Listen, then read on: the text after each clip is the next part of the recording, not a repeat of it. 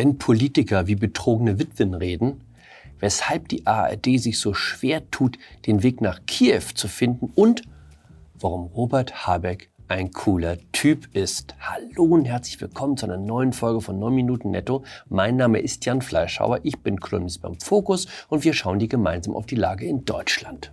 Frank-Walter Steinmeier, der Architekt der deutschen Russlandpolitik, hat sich zu seinem Verhältnis zu Wladimir Putin geäußert. Er habe sich in Putin geirrt, wie andere auch. Hm, war von seinen Beratern als Befreiungsschlag gedacht. Der Bundespräsident kommt wieder in die Offensive. Klang für mich eher wie eine 60-jährige Witwe aus Grünwald, die zu spät entdeckt, dass sie auf einen Betrüger hereingefallen ist und sich nun an den Trost klammert, dass sie nicht das einzige Opfer ist. Hätte Putin seine Absichten wenigstens verborgen, hat er aber nicht.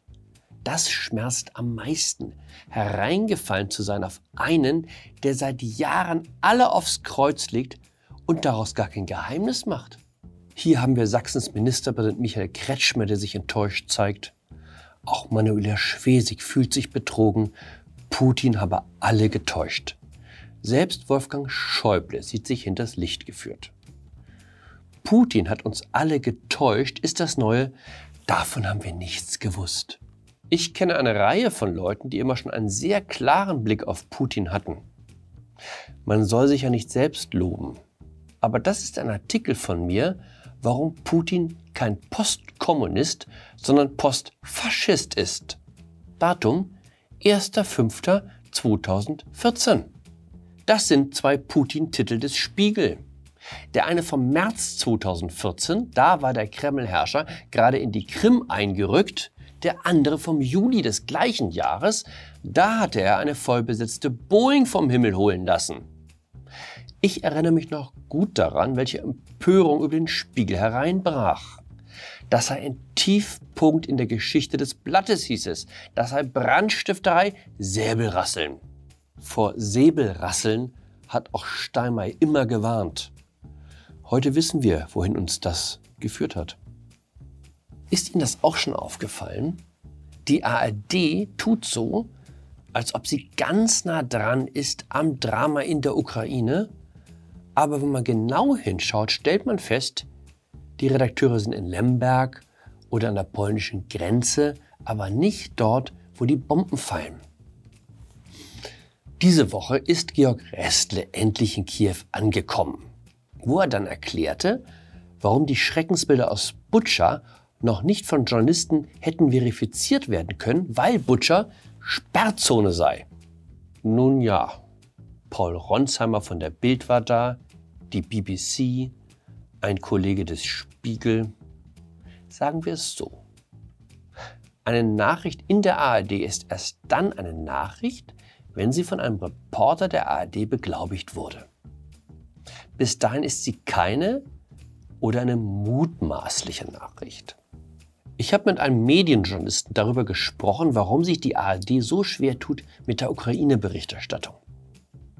Der Spiegel hatte zwischenzeitlich fünf Leute vor Ort, auch RTL, das ZDF und wie gesagt Bild sind die ganze Zeit da. Nur ein Vertreter der größten Sendeanstalt der Welt suchte man lange vergebens. Gibt es in dem ganzen weiten ARD-Reich niemanden, der sich traut, aus einem Kriegsgebiet zu berichten? Die Erklärung des Kollegen, den ich fragte, die Welt ist bei der ARD streng aufgeteilt wie früher Fürstentümer. Italien gehört dem Bayerischen Rundfunk, England dem NDR und Moskau und damit die Ukraine dem WDR. Das heißt, selbst wenn sich woanders ein junger Kollege finden würde, der sagt, ich nehme das Risiko auf mich, ich will nach Kiew, er würde nicht gelassen. Kiew gehört dem WDR und der WDR wacht eifersüchtig auf das, was ihm gehört. Da versteht man in Köln noch weniger Spaß als in Moskau. Jetzt ist ja Georg Restle da. Jetzt wird alles gut. Die Polen sind böse mit uns. Sie finden, dass wir Deutsche nicht entschieden genug gegen Putin vorgehen. Deutschland müsse sofort alle Verbindungen zu Russland kappen, auch die Leitung, durch die Gas und Öl strömt. Der stellvertretende polnische Außenminister war diese Woche extra in Berlin, um scharfe Kritik an der Ukraine-Politik der Bundesregierung zu äußern. Normalerweise nehme ich mir wie jeder gute Deutsche Kritik aus dem Ausland sehr zu Herzen. Aber liebe Freunde aus Polen, habt ihr uns nicht noch gestern als Nazis beschimpft? Und nun wollt ihr, dass euch die Nazis im Kampf gegen den Mann im Kreml zur Seite stehen? Das ist ein Plakat, das vor drei Monaten in Warschau hing, finanziert von einer regierungsnahen Stiftung. Gut, habe ich gedacht, kann ja mal passieren, dass man deutsche Politiker als Wiedergänger von Hitler und Goebbels darstellt. Da weiß die Regierung in Warschau sicher nichts davon.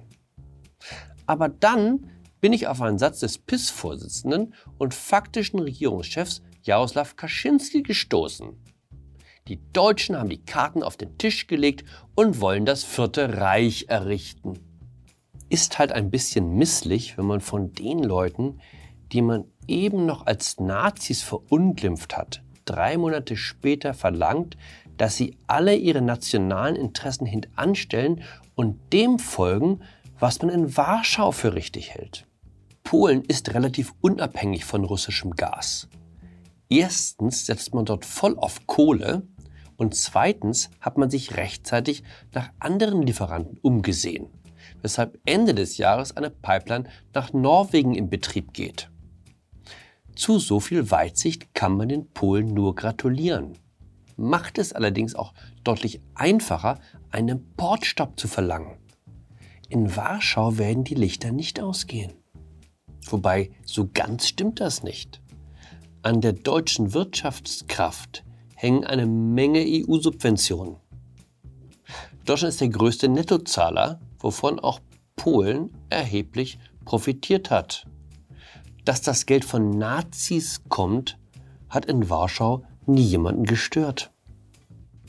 Ich kann nur hoffen, dass alle, die nun für einen sofortigen Importstopp von russischem Gas eintreten, genauso tapfer dastehen, wenn es zu erklären gilt, warum Deutschland eine industrielle Kernschmelze mit Millionen Arbeitslosen erleidet. Ich fürchte nur, dann steht der arme Robert Habeck ganz allein auf weiter Flur. Ich nutze die Gelegenheit, um hier mal zu sagen, dass ich finde, dass unser Wirtschaftsminister einen Riesenjob macht. Wenn Sie sich jetzt wundern, Lob für einen Spitzengrünen? Ich finde, Wahrheit muss Wahrheit bleiben dürfen, auch in der Krise. Ich hätte es ihm ehrlich gesagt nicht zugetraut. Ich dachte, er ist ein selbstverliebter Fatzke, der vor allem daran interessiert ist, die eigene Wählerschaft zu bezirzen. Und nun kämpft er jeden Tag dafür, dass in Deutschland die Schwerindustrie nicht in die Knie geht. Wie heißt es so schön? Denk nicht daran, was dein Land für dich tun kann, denke lieber daran, was du für dein Land tun kannst. In dem Sinne, bleiben Sie Team Habeck, bleiben Sie aufrecht, bleiben Sie mir gewogen. Ihr Jan Fleischhauer.